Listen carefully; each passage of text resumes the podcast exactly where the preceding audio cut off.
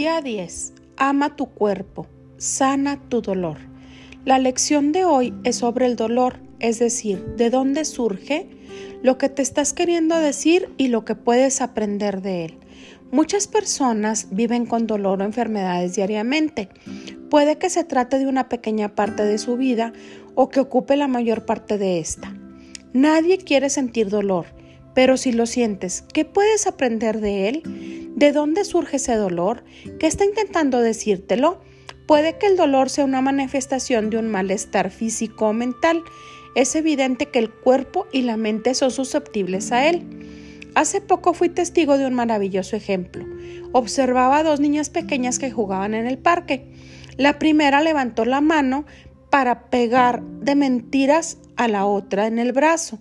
Antes de ponerle la mano encima, la otra niña exclamó ¡Ay! La primera niña miró a su amiga y le preguntó ¿Por qué te has quejado si todavía no te he tocado? Porque sabía que me iba a doler.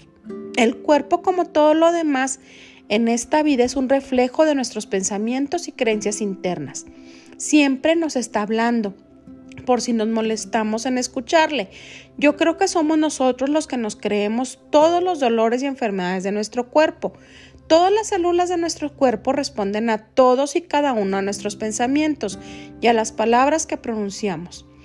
El cuerpo siempre aspira a lograr la salud óptima, no importa lo que hagamos. No obstante, si lo maltratamos con comida y pensamientos insanos, contribuimos a nuestro malestar. ¿Qué hacemos cuando nos duele algo? Generalmente vamos corriendo el botiquín y nos tomamos una pastilla. Cuando hacemos esto, le estamos diciendo a nuestro cuerpo, cállate, no quiero escucharte. Nuestro cuerpo se callará durante un rato, pero volverá, volverá a susurrarnos, aunque esta vez con más fuerza. Imagínate qué sucedería si le dijeras algo importante a un amigo pero no te escucha, se lo volverías a decir y más alto. Si aún así siguieras sin prestarte atención, lo más probable es que te pusieras nervioso y perdieras el control, o que te sientas rechazado y pensaras que no te aman, porque te encierras en ti mismo. A veces las personas quieren estar enfermos.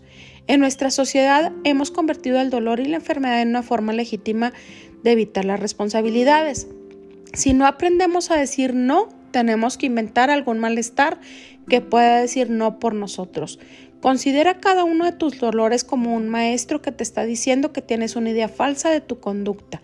¿Estás dispuesto a prestarle atención a tu cuerpo y a liberarte de la necesidad que ha contribuido a tu dolor? Si es así, empieza tu trabajo del espejo y aprende a amar tu cuerpo y a curar tu dolor. Afirma, amo mi cuerpo. Le devuelvo la salud óptima a mi cuerpo dándole lo que necesita en todos los aspectos. Repite, amo mi cuerpo. Le devuelvo la salud óptima a mi cuerpo dándole lo que necesita en todos los aspectos.